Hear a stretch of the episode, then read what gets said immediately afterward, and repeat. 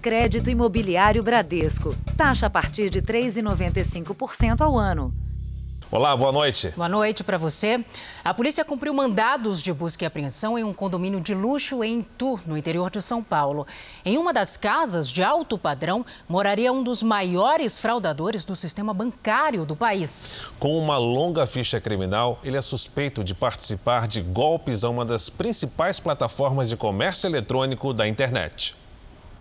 Assim que amanheceu, policiais civis cumpriram mandados de busca no condomínio luxuoso em Itu, no interior de São Paulo. A casa é de um suspeito de participar de um golpe sofisticado em uma das principais plataformas de comércio eletrônico. Fernando do Nascimento Gonçalves, conhecido como Moranguinho, é apontado pela polícia como um dos maiores fraudadores do sistema bancário no país. A pessoa então já tem uma ficha bem extensa, já cumpriu pena né, em cárcere e há pouco tempo foi que deixou o cárcere e novamente voltou a praticar novos delitos. Segundo as investigações, entre maio e agosto do ano passado, Moranguinho teria criado uma conta num site para vender pela internet máscaras cirúrgicas e aventais de uso hospitalar. Na época, a demanda por esses produtos era alta e, em pouco tempo, ele teria atingido uma boa reputação entre os consumidores. Foi a partir de então que ele teria começado a oferecer produtos bem mais caros, eletroeletrônicos que nunca seriam entregues. Em três dias, ele teria conseguido faturar 121 mil reais. Os consumidores foram ressarcidos pela plataforma de vendas, que procurou a divisão de crimes cibernéticos. Moranguinho, a filha dele e um funcionário foram indiciados por estelionato e associação criminosa e respondem pelos crimes em liberdade. Durante as buscas realizadas em três endereços diferentes, em cidades do estado de São Paulo, policiais apreenderam celulares, computadores e dois carros. Patrimônio, segundo a polícia, incompatível com a vida do homem que declarou não ter emprego nem empresas. O argumento é de que ele faz, é, mexe com ações na Bolsa de Valores. Moranguinho tem mais de 20 passagens pela polícia. Procurada pela nossa produção, a defesa de Fernando Nascimento não foi encontrada. Veja agora outros destaques do dia. Voto impresso será decidido em plenário. Presidente do Supremo e o Procurador-Geral da República defendem diálogo entre as instituições. Em Santa Catarina, presidente Bolsonaro volta a atacar ministro Luiz Roberto Barroso. Aviões não tripulados são as novas armas contra o desmatamento.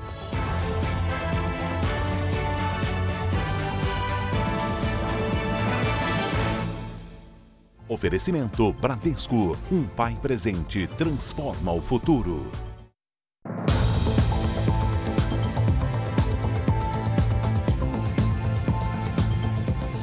No Rio de Janeiro, uma mulher que era mantida em cárcere privado foi libertada. Ela havia sido atraída com uma falsa proposta de trabalho em uma lanchonete e acabou obrigada a se prostituir. O sonho de um novo emprego se transformou em pesadelo. Foi nesse apartamento que a mulher de 27 anos foi mantida em cárcere privado. Ela veio de Ribeirão das Neves, na região metropolitana de Belo Horizonte, com a promessa de trabalho em uma lanchonete. Mas contou à polícia que, quando chegou ao Rio, foi obrigada a se prostituir. Foi levada da rodoviária direto para um hotel na Baixada Fluminense pelo suposto empregador. A farsa só foi descoberta quando ela chegou ao local e teve a bolsa tomada pelo homem, que seria chefe do grupo criminoso. Disse ainda que foi ameaçada caso tentasse pedir ajuda. Foi durante um descuido dos criminosos que ela conseguiu usar o celular deles para pedir ajuda para a família em Minas Gerais. Só que no mesmo dia a casa de prostituição mudou de endereço. Passou a funcionar nesse prédio, na zona norte do Rio. A polícia descobriu com a ajuda de um homem que frequentava o local ao fazer um dos programas, ela demonstrou nervosismo, tristeza para o cliente. O cliente acabou querendo conversar com ela, narrou a sua história de terror. Conseguimos ir ao local, identificar e, resgatar essa mulher que se encontrava lá em cárcere privado. Essa mulher foi presa por organização criminosa, cárcere privado e favorecimento à prostituição.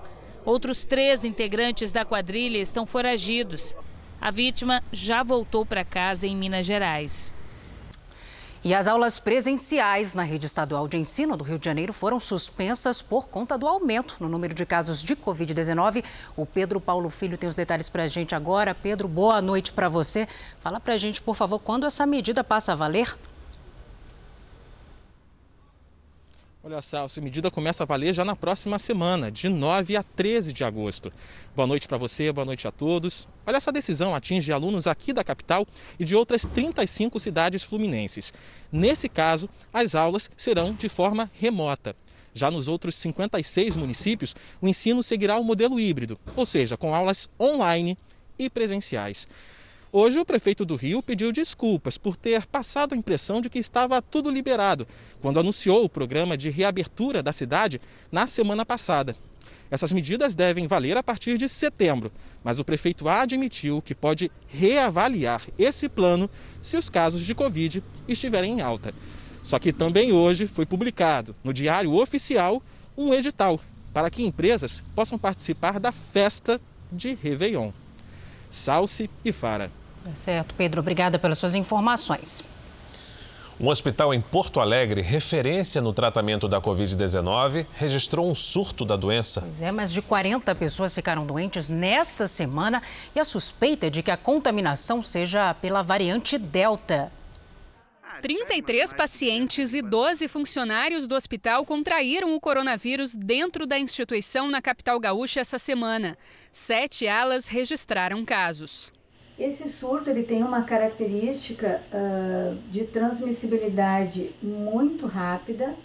Uh, são vários pacientes acometidos em um curto intervalo de tempo, o que nos faz pensar que realmente haja um envolvimento da variante Delta. Como medida preventiva, todas as visitas aqui no hospital estão restritas por tempo indeterminado. Exames ambulatoriais foram suspensos, assim como cirurgias eletivas. A emergência deve atender somente casos graves enviados pelo SAMU. Os pacientes já estão todos isolados, nós estamos fazendo os rastreios necessários em todos os seus contactantes e funcionários certo? E todas as medidas estão sendo tomadas já se pressupondo que seja cepa delta. As amostras foram enviadas para a Fiocruz e os resultados devem sair na próxima semana. O Rio Grande do Sul registra a diminuição dos casos de Covid desde o mês de junho deste ano. Agora vamos aos números de hoje da pandemia no país. Segundo o Ministério da Saúde, o Brasil tem mais de 20 milhões 108 mil casos de Covid-19 são mais de 561 mil mortes. Foram 1.056 registros de mortes nas últimas 24 horas. Também, entre ontem e hoje, mais de 28 mil pessoas conseguiram se recuperar da doença. Então, no total, já são 18 milhões 868 mil 602 pessoas recuperadas da Covid-19 e mais de 678 mil seguem em acompanhamento médico. Aviões não tripulados são a nova arma da Força Aérea Brasileira para monitorar as regiões mais isoladas da Amazônia. A tecnologia permite acompanhar em tempo real os crimes ambientais na floresta. Lá embaixo, em meio a um mar de verde, os crimes ambientais persistem. Para combater o problema, é necessária a ajuda da tecnologia. E um esforço concentrado. Depois de quase três horas de voo, chegamos ao sul do Pará, divisa com Mato Grosso. A Serra do Cachimbo está a 1.200 quilômetros de Brasília. Do alto é possível ter uma ideia da imensidão dessa região. A região do Cachimbo é uma área militar e tem aproximadamente 22 mil quilômetros quadrados de extensão. É conhecida pela diversidade e a densidade da fauna e da flora. Tanta fartura assim atrai quem pretende explorar ilegalmente a região. A base militar da Força Aérea Brasileira Brigadeiro Veloso levou quatro anos para ser consolidada. A área é conhecida como ponto de apoio administrativo e operacional a militares entre Brasília e Manaus. Então, é um excelente apoio né, o campo de provas Brigadeiro Veloso para, para fornecer é, aos diversos órgãos é, a melhor forma de atuar e de chegar nesses locais que, estão, que a, as pessoas estão atuando aí no, nos, nos crimes ambientais. 150 militares cuidam da estrutura para intensificar os monitoramentos e as fiscalizações, inclusive remotos. Esse é o Hermes 900, um avião elétrico não tripulado com autonomia de 30 horas de voo. A aeronave, neste momento, está sendo preparada e vai decolar. Vai sobrevoar a Serra do Cachimbo. Esse funciona como um serviço de inteligência adicional, que vai monitorar as possíveis áreas de queimadas ilegais, extração de madeira e também o garimpo. Todas essas imagens que forem capturadas pela aeronave serão mandadas para uma central que fica em Brasília. Mesmo tendo né, voando em, em, grandes altitudes, onde não é percebido, eu consigo identificar movimentações de pessoas nas áreas de interesse, seja ela garimpo, desmatamento ou qualquer outra área de ilícito na região amazônica. O monitoramento é simultâneo. Serra do Cachimbo, Brasília. No controle, um piloto que opera o drone no Pará de uma maneira nada comum, na pista, do lado de fora da aeronave. Em Brasília, as aeronaves são pilotadas via satélite. E nós processamos a imagem aqui e informamos imediatamente para uh, quem, está, quem fez a solicitação. O trabalho é silencioso, imperceptível a 10 mil pés. Devido às características da aeronave, os criminosos não conseguem perceber a sua presença. Depois dos levantamentos, é a vez das instituições que pediram ajuda atuarem por terra. É o caso da Operação Samaúma, contra o desmatamento na região. Ela engloba 26 municípios do Amazonas, Pará, Rondônia e Mato Grosso. A ação conjunta das Forças Armadas envolve também outros 11 órgãos de combate aos crimes ambientais. Em um mês, aproximadamente 5.100 hectares de terra foram embargados. 1.638 metros cúbicos de madeira ilegal foram localizados, além da apreensão de 1.100 litros de combustíveis, 12 armas e munições coordenação entre as agências, entre o Ministério da Defesa o Ministério do Meio Ambiente e quem está envolvido nessa, nesse combate para que os resultados, somando todo mundo, através de, de, de, dessa é, é, sinergia, ela acabe tendo resultados melhores do que cada um separadamente. O intenso calor do verão no hemisfério norte está provocando incêndios florestais recordes na Europa e nos Estados Unidos. Uma cidade histórica do estado da Califórnia foi totalmente destruída. Greenville, ironicamente chamada Vila Verde, já não existe mais. A cidade, que tinha prédios construídos no século XIX, virou ruína em 24 horas. Eu combato incêndios há 25 anos e nunca vi nada igual, lamentou esse bombeiro. O incêndio Dixie, como vem sendo chamado, já destruiu mais de 1.600 quilômetros quadrados, uma área maior que a cidade de São Paulo. Esse é o maior incêndio ativo da Califórnia e um dos mais devastadores da história do estado. Ele começou no mês passado e desde então vem ganhando força ao se alimentar das altas temperaturas, da baixa umidade e dos ventos fortes. As causas ainda são investigadas, mas a Companhia de Energia Elétrica do Estado diz que ele pode ter começado quando uma árvore caiu em uma das linhas de energia da concessionária. Bombeiros também lutam contra incêndios poderosos na Europa. Na Grécia, são 56 grandes focos, um deles ao norte da capital, Atenas, onde uma pessoa morreu. Cinco cidades da região foram esvaziadas. Na Itália, duas pessoas morreram no combate às chamas. Os bombeiros tentam controlar os incêndios nas regiões da Sicília e da Calábria, onde há um parque nacional considerado patrimônio da Unesco. Na Turquia, os incêndios já duram 10 dias. Por lá, oito pessoas morreram.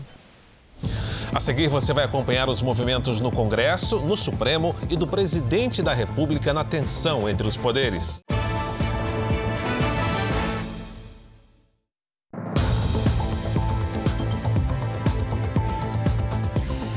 O presidente Jair Bolsonaro voltou a atacar hoje o ministro Luiz Roberto Barroso e o Supremo Tribunal Federal em reunião com empresários em Joinville, Santa Catarina. O presidente Jair Bolsonaro desembarcou no aeroporto de Joinville pela manhã. Sem máscara, cumprimentou apoiadores e seguiu para uma reunião a portas fechadas com lideranças políticas e empresariais de Santa Catarina.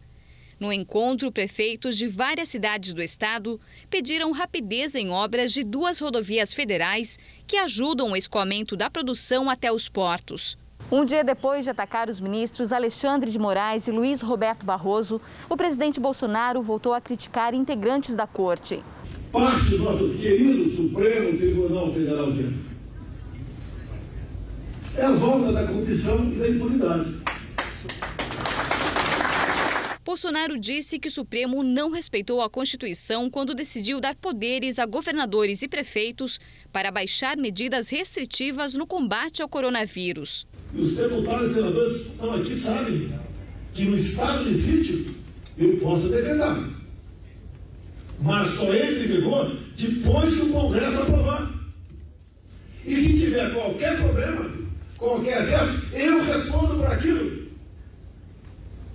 e de forma irresponsável estupraram todos os incisos do artigo 5 da Constituição. Depois, o presidente participou na sede do Corpo de Bombeiros Voluntários da entrega de dois caminhões doados pelo Exército à corporação. Ele também foi homenageado. Na saída, falou com a imprensa e voltou a defender o voto impresso. Eu quero, o povo quer eleições limpas, democráticas que você possa ter certeza que quem você votou foi para aquela pessoa. Eu comprovei na segunda live fraudes, né? é, invasões de hackers, confirmado pelo próprio TSE. Não tem briga entre eu, entre os poderes. O que o povo quer, e nós devemos atender à vontade popular, é uma eleição limpa, um voto democrático, com a sua contagem pública. O presidente deve dormir em Joinville e amanhã segue para Florianópolis para participar de um passeio de moto com apoiadores. Antes de receber as homenagens na sede do Corpo de Bombeiros, um vídeo mostra Jair Bolsonaro xingando o ministro Luiz Roberto Barroso. No local onde as imagens foram gravadas, havia manifestantes com faixas que citavam o número de mortos na pandemia. Em um vídeo com muitos trechos inaudíveis, o presidente usa um palavrão ao se referir ao ministro.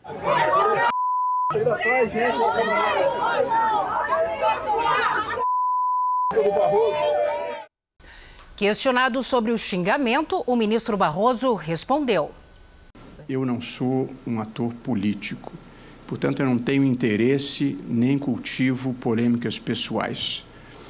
A conquista e a preservação da democracia foram as grandes causas da minha geração. E é a isso que eu dedico a minha vida pública. E por isso eu não paro para bater boca, não me distraio com miudezas. O meu universo vai bem além do cercadinho.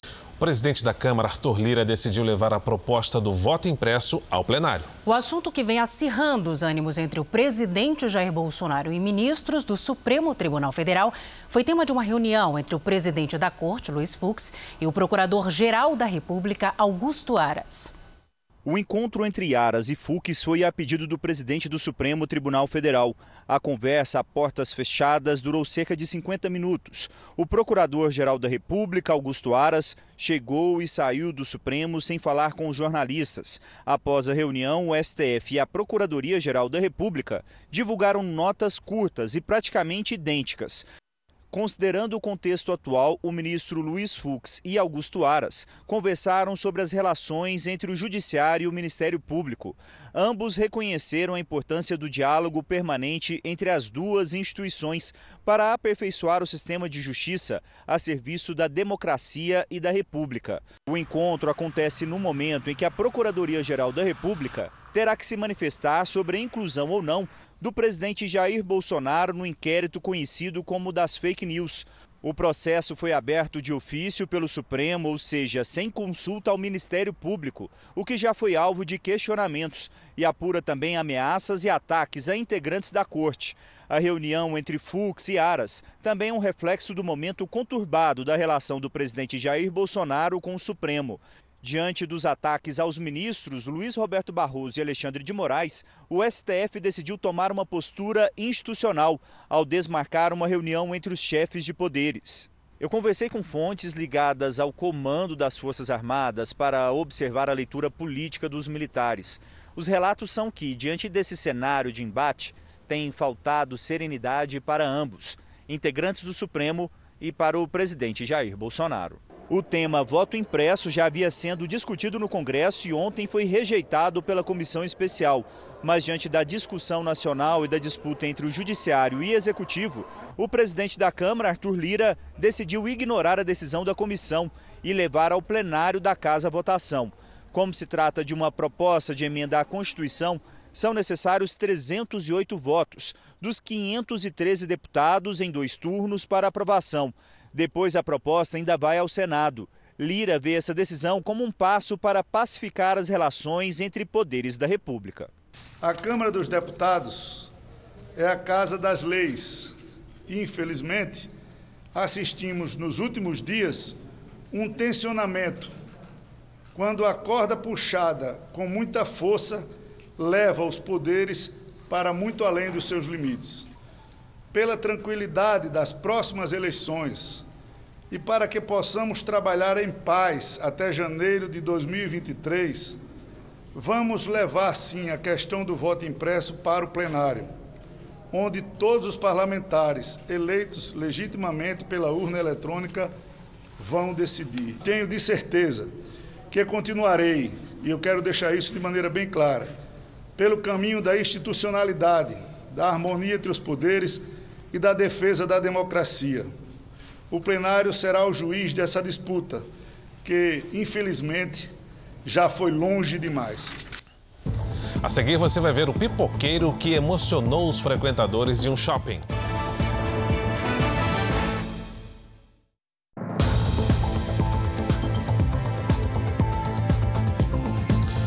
Um homem morreu ao ser atingido por uma bala perdida no centro de São Paulo. A troca de tiros teve início após uma tentativa de assalto a uma loja em que o comerciante estava armado. A vítima, de 38 anos, não resistiu e morreu no local. Plácido Henrique de Araújo trabalhava como motorista desta loja. Eu estava acabando de chegar de uma entrega. Ia entrar para almoçar. Se ele entra para almoçar é direto, não, não teria acontecido. Segundo a polícia, o disparo que acertou a vítima veio deste local. Aqui um comerciante foi assaltado. Ele era atirador esportivo, estava armado e reagiu ao assalto. Como consequência da troca de tiros, houve a morte do motorista, que estava do outro lado da rua, ali naquela porta. Essas imagens mostram a dupla fugindo em uma moto. Um deles aparenta estar ferido. Ninguém foi preso. O homem que reagiu ao assalto não se feriu. Ele estava com uma sacola com dinheiro no momento do assalto. A polícia ouviu o comerciante que teria efetuado os disparos e vai seguir investigando o caso. Uma criança de 10 anos morreu depois de ser atingida por dois disparos na praia de Itapuã, em Salvador. O vídeo gravado por um banhista mostra Ícaro sendo socorrido. O menino foi atingido nas costas por dois disparos hoje à tarde na praia de Itapuã, em Salvador. O garoto foi levado para um hospital, mas não resistiu. O alvo era este homem que aparece algemado e mancando após levar um tiro no pé. Com a ficha criminal extensa, ele tinha um mandado de prisão em aberto. Três pessoas ainda não identificadas seriam as responsáveis pelos disparos. O JR ilustra agora o andamento da vacinação em todo o país. Somadas as aplicações da primeira e da segunda doses, 1 milhão 682 mil pessoas receberam a vacina contra o coronavírus nas últimas 24 horas. Hoje, o Brasil tem mais de 106 milhões e 93 mil vacinados com a primeira dose. Isso representa mais da metade da população. Além de 44 milhões 914 mil pessoas que completaram a imunização. Santa Catarina já vacinou 3 milhões 749 mil pessoas, 51,7% da população. Minas Gerais aplicou a primeira dose em 49,23% dos moradores do estado. São 10 milhões 482 mil pessoas. No Pará, 3 milhões 227 mil pessoas já foram vacinadas, 37,14% dos paraenses. São Luís do Maranhão começou a vacinar hoje adolescentes de 12 anos. A cidade pode ser a primeira capital brasileira a concluir a imunização de adultos e jovens. Em todo o estado do Maranhão, 3 milhões e 11 mil pessoas já foram vacinadas, ou seja, 42,33% da população. No portal r7.com você pode acompanhar a situação de todos os estados no mapa interativo. Os Estados Unidos atingiram o maior número de novos casos de Covid-19 em seis meses. Na quarta-feira foram registradas mais de 100 mil contaminações. Em sete dias, o país registrou em média 94.800 novos casos, um aumento de 48% em relação à semana anterior. Segundo as autoridades de saúde, a disseminação acontece por causa da variante Delta, principalmente em regiões onde as pessoas não foram vacinadas. Documentos que chegaram à CPI da pandemia mostram que o Ministério da Saúde recebeu várias propostas de intermediadores de vacinas que não existiam. A Davat Medical Supply, que ficou conhecida depois que Luiz Paulo Dominguete se apresentou como representante da empresa oferecendo 400 milhões de doses de vacina AstraZeneca, agora aparece com um novo suposto intermediador. Em e-mails trocados com o Ministério da Saúde, surge Júlio Caron. Ele escreve: Ministro Eduardo Pazuello, tomo a liberdade de lhe informar que represento a empresa Davat Medical Supply e temos a possibilidade de lhe ofertar 300 milhões de doses da vacina AstraZeneca.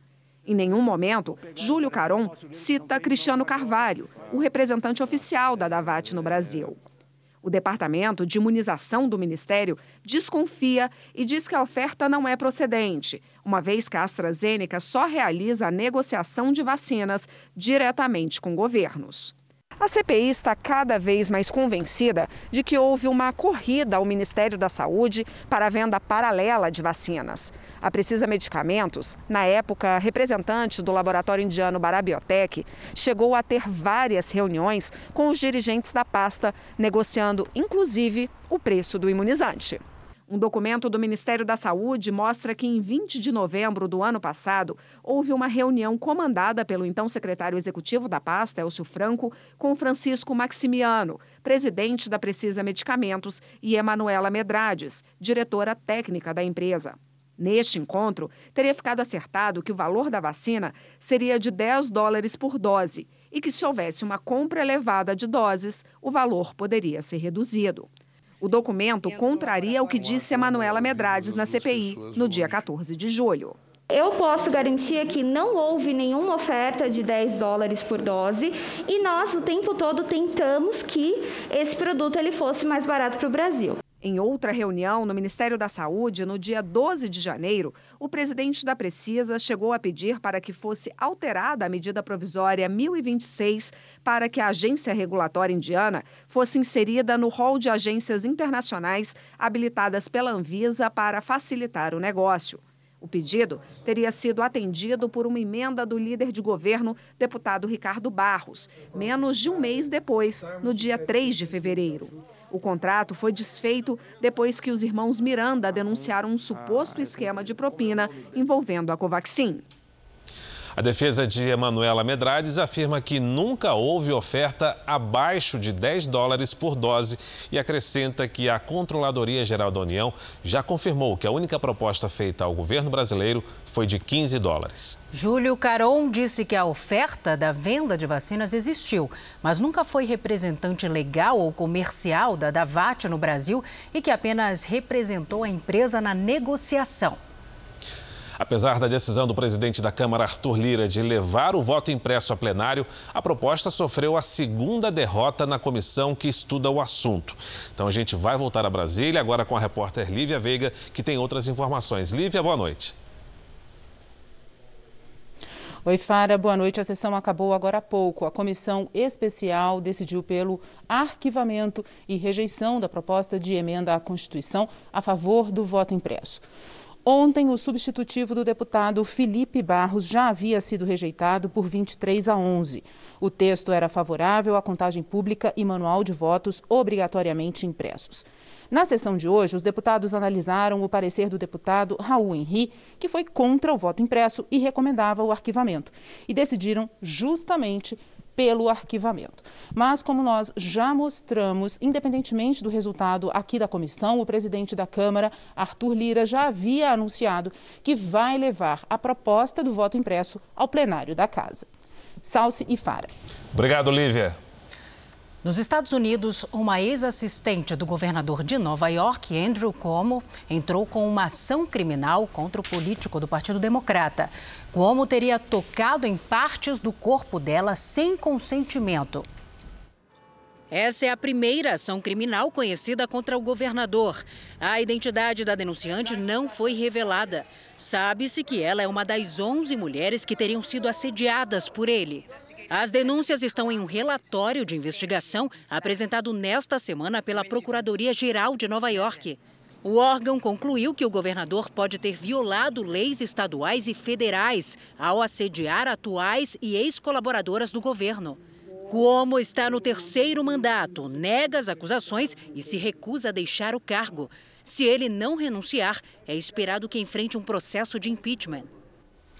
Denúncias de perseguição, prisões e até julgamentos irregulares se multiplicam em Cuba depois da onda de protestos contra o governo que o país atravessa. Pois é, organizações de direitos humanos afirmam que mais de 500 pessoas foram detidas e presas durante as manifestações. Entre elas, ativistas, músicos e artistas. A aparente tranquilidade nas ruas de Havana esconde uma realidade de crise política, social e econômica. Há três semanas, milhares de cubanos saíram às ruas em protestos contra o regime comunista de Cuba.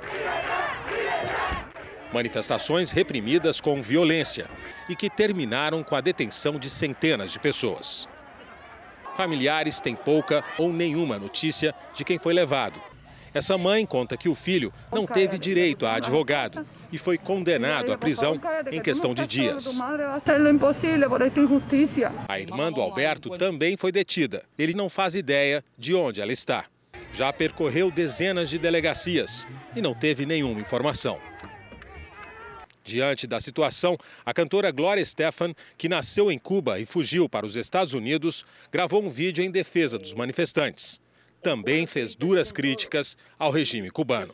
Cuba sempre le gusta echarle la culpa al embargo a Estados Unidos. El embargo que existe allí es del gobierno contra su gente. Hay comida para los turistas, hay medicina para los turistas, no hay derechos humanos, allí nadie tiene recursos si se lo llevan preso o si se llevan a su familia. Y es muy frustrante para los exiliados de afuera que sabemos lo que están sufriendo ellos allí. En un país orgulloso da cena cultural, a classe artística sempre procurou se afastar dos temas políticos. Temendo pela própria segurança e dos familiares, os artistas acabam optando pelo silêncio. Mas apesar das ameaças, dos riscos de retaliações e da repressão do regime, muitos resolveram se posicionar. O ator Júnior Garcia está em prisão domiciliar. Ele diz que os funcionários do governo localizaram os manifestantes famosos que participaram dos atos. Quem escapou da prisão no dia, como ele, teve a ordem decretada dentro de casa. O diretor do Observatório para os Direitos Humanos na América Latina falou com exclusividade ao Jornal da Record. José Miguel disse entender o medo dos cubanos e confirmou as denúncias de que a polícia faz plantão em frente à casa dos artistas. Em la puerta de la residencia para esse especialista, é importante que os protestos aconteçam para dar voz não só aos artistas, mas à população. Da mesma forma, as organizações internacionais e os países democráticos também devem agir.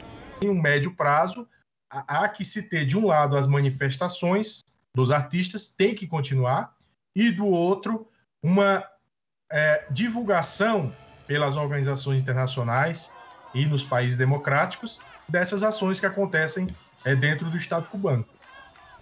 De volta ao Brasil, hoje uma operação da Polícia Federal fechou dois pontos de extração ilegal de ouro no Pará. Peritos da PF analisaram imagens de satélite por três meses para encontrar as áreas de garimpo clandestino que ficam a quase mil quilômetros de Belém. No local estavam ainda 20 trabalhadores em condições análogas à escravidão. A sexta-feira começou menos gelada no Centro-Sul em comparação à semana passada. Em São Paulo, a mínima foi de 13 graus e à tarde a temperatura subiu. Oi, Lidiane, boa noite para você. Fala pra gente quanto tempo vai durar esse calorzinho. Se a gente pode chamar de calorzinho, né? Pode sim, Salsi. boa noite para você, pro Fara, para quem nos acompanha. Olha, pelo menos uns 10 dias, viu? Aliás, o fim de semana será ideal para arejar a casa e deixar as cobertas e roupas de frio no sol.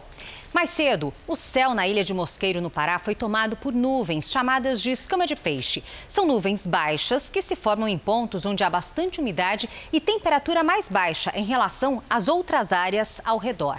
Neste sábado, pode garoar entre o litoral de Santa Catarina e de São Paulo, mas depois o tempo abre e esquenta. Com o aumento das temperaturas, sobe também o risco de queimadas, principalmente no centro-oeste, Tocantins e interior do Nordeste. Tem previsão de pancadas de chuva no litoral do Nordeste e no extremo norte do Brasil.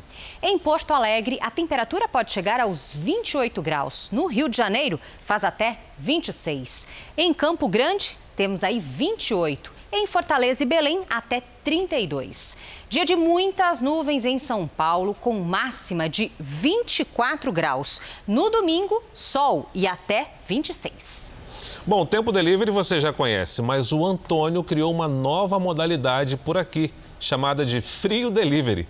Como é que fica o tempo em Itajubá, Minas Gerais? É o que o Antônio pergunta, Lidiane. Opa, Fara, vamos lá, Antônio. Olha só, o Frio Delivery vai funcionar pela manhã em Itajubá, viu? O sábado começa com 9 graus. No domingo, faz apenas 7. A tarde máxima de 24 graus nos dois dias e não chove. Delivery também para o Wilson de Praia Grande, no litoral de São Paulo. Vamos lá, Wilson. Sábado nublado, com chance de garoa. A tarde faz até 24 graus. Já no domingo, dia dos pais, tempo firme, com 26. Até terça-feira, a temperatura chega aos 30 graus por aí, viu? Participe também do Tempo Delivery pelas redes sociais. Mande a sua mensagem com a hashtag você no JR. Boa noite, gente. Bom fim de semana. Obrigado, Lidy. E você vai conhecer agora a história do seu Adilson. Ele é um vendedor ambulante de Salvador que se tornou conhecido depois de tocar piano em um shopping. Seu Adilson roda a capital baiana vendendo pipoca. Foi no fim de mais uma jornada de trabalho que o vendedor ambulante virou o protagonista de um vídeo que encantou muita gente.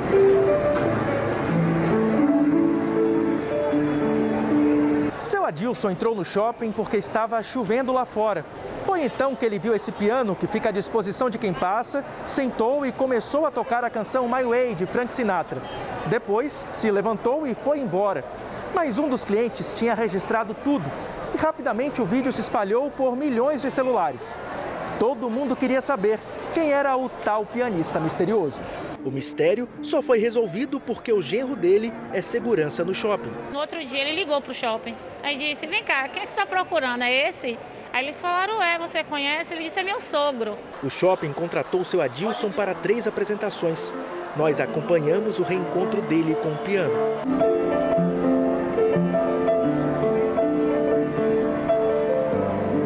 Seu Adilson sempre viveu da música, mas há sete anos teve um AVC e ficou com sequelas na fala e nos movimentos. Aí para cá foi só tragédia. Só as pessoas que trabalhavam com ele se afastou, tomou o meio de trabalho dele, o teclado dele. Minha limitação está em foco de um instrumento. Eu estou sem. Seu sonho hoje é ganhar um teclado? É, um teclado, um, um piano acústico.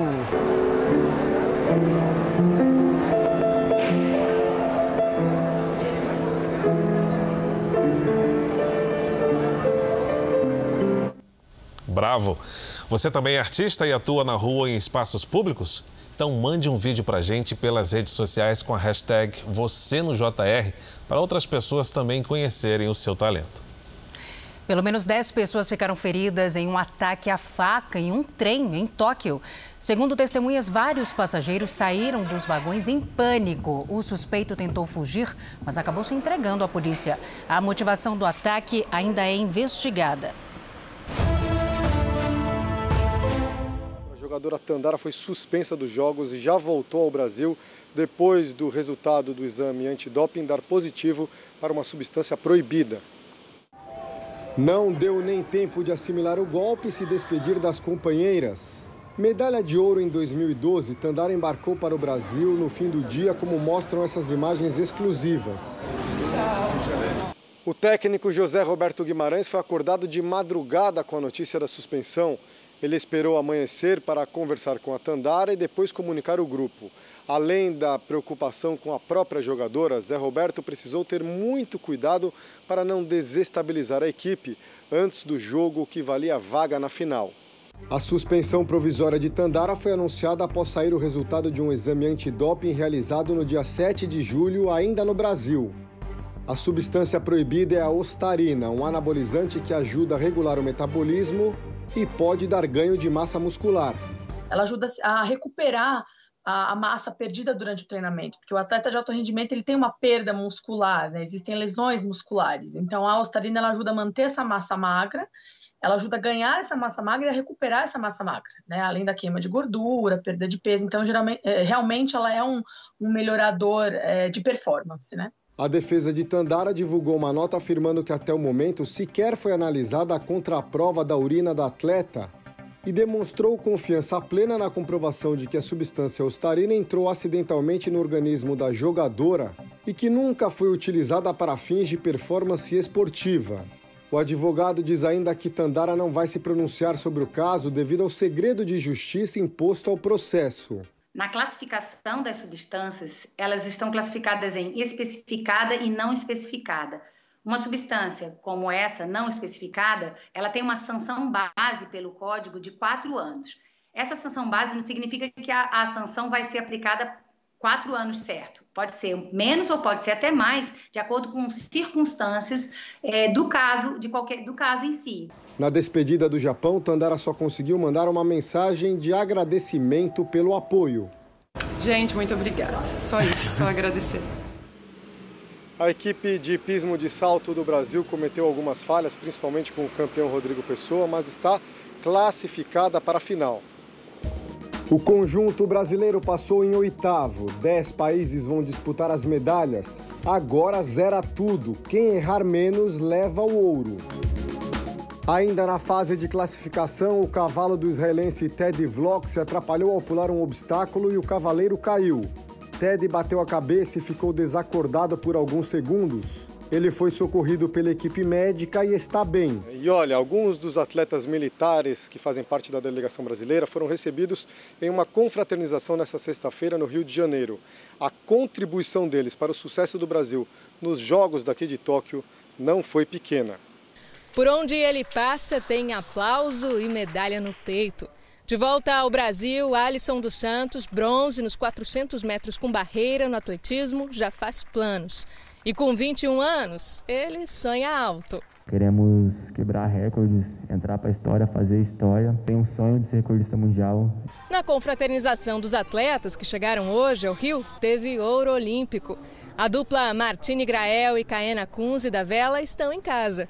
Assim como Alisson, Caena é da Marinha. É importante cada vez mais, não só a base militar, mas, enfim, empresas começarem a investir em escolas e projetos dentro de escolas, porque isso sim traz atletas e traz educação, traz um país melhor.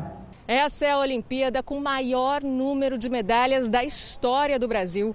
Nunca subimos tanto ao pódio e em oito vezes o medalhista era um militar.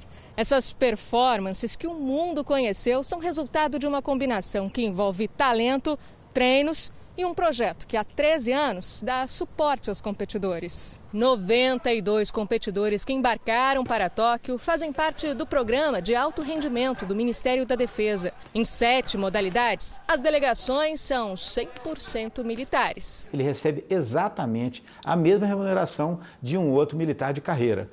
ele recebe aquela remuneração e ele tem todos os mesmos direitos. Então, ele vai usufruir do serviço de saúde, os médicos, os fisioterapeutas, nutricionistas e, principalmente, vai ter acesso às nossas praças esportivas. E dão a ele a possibilidade de treinar a maior parte do dia e não ter, ter que se dedicar a uma atividade profissional para dar o seu suporte. Quatro das medalhas de bronze são de militares. Além de Alisson dos Santos, que é da Marinha, há também Abner Teixeira, do boxe do Exército, Fernando Scheffer, da natação e também do Exército, e Daniel Carnim, do judô e da Marinha. E tem ainda o ouro na maratona aquática com Ana Marcela, que é da Marinha. Todas essas medalhas foram lapidadas em treinamentos nas Forças Armadas. Hoje, 551 esportistas treinam em organizações militares. Com essa ajuda, me proporcionou uma tranquilidade para que eu pudesse chegar bem e me preparar. É muito bom ver que o judô tem essa, esse suporte das Forças Armadas. Eu queria trazer muito essa medalha para mim, para minha família, mas também para a instituição, que me ajudou muito, né, que foi a Marinha. E a gente encerra a nossa cobertura olímpica de hoje com a expectativa de até mais cinco medalhas de ouro até domingo. Claro, não é nada certo, mas existe possibilidade real de ouro no futebol masculino, no vôlei feminino, na canoagem, duas finais do boxe. Ainda tem o um hipismo que pode surpreender. Vamos ficar na torcida. É isso aí. Salsi, Fara, arigatou gozaimasu. Ficaremos na torcida. Arigatou, André. Depois do arigatou gozaimasu do André, a gente vai ver como é que está o quadro de medalhas. A China segue liderando com 36 ouros, 26 pratas e 17 de bronze. Os Estados Unidos têm 31 ouros, 36 pratas e 31 de bronze. Em terceiro lugar está o Japão, país sede das Olimpíadas, com 24 ouros, 11 pratas e 16 de bronze.